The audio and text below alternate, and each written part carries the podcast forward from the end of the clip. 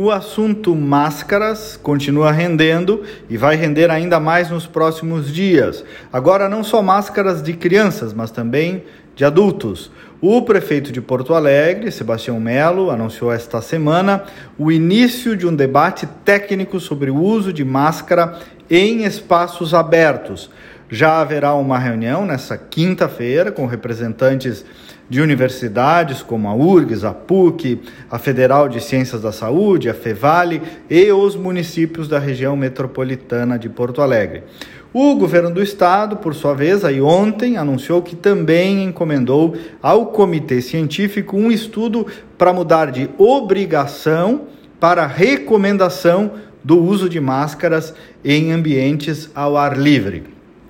Percebam aí que nós temos uma tendência, uma tendência técnica e uma tendência política também, sem dúvida. E nenhum problema que seja assim político. Ao contrário, deve ser assim. A política precisa ler a sociedade e isso não deixa de ser absolutamente responsável.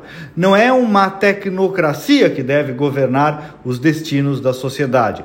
A política existe justamente para valer-se de elementos técnicos, mas também de elementos anímicos, sociais, comportamentais e para, portanto, tomar as decisões.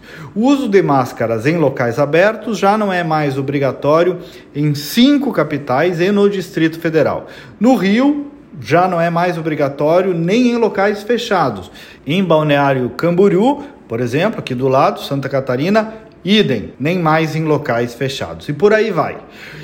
A questão é a seguinte: o que era para ser uma segurança, o uso de máscaras, né, segurança à saúde, não pode passar a ser agora um instrumento de controle social e mais, uma grande hipocrisia, na verdade, né, gente? As pessoas estão vendo, o povo não é bobo, que a máscara muitas vezes virou só uma etiqueta.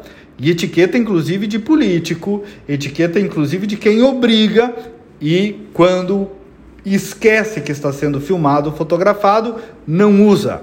E aí querem continuar impondo máscara para as crianças. Coitadinha. Tem político e técnico que adora controlar a vida dos outros. Então, temos que saber o momento de parar também. Começamos e agora temos que saber o momento de parar, com responsabilidade sempre, mas sem subjugação da liberdade das pessoas. Porque senão, cuidado, se acostumam a comandar as nossas vidas e aí já era. Eu já disse aqui outras vezes e repito, com liberdade não se brinca. Até amanhã e vamos com fé.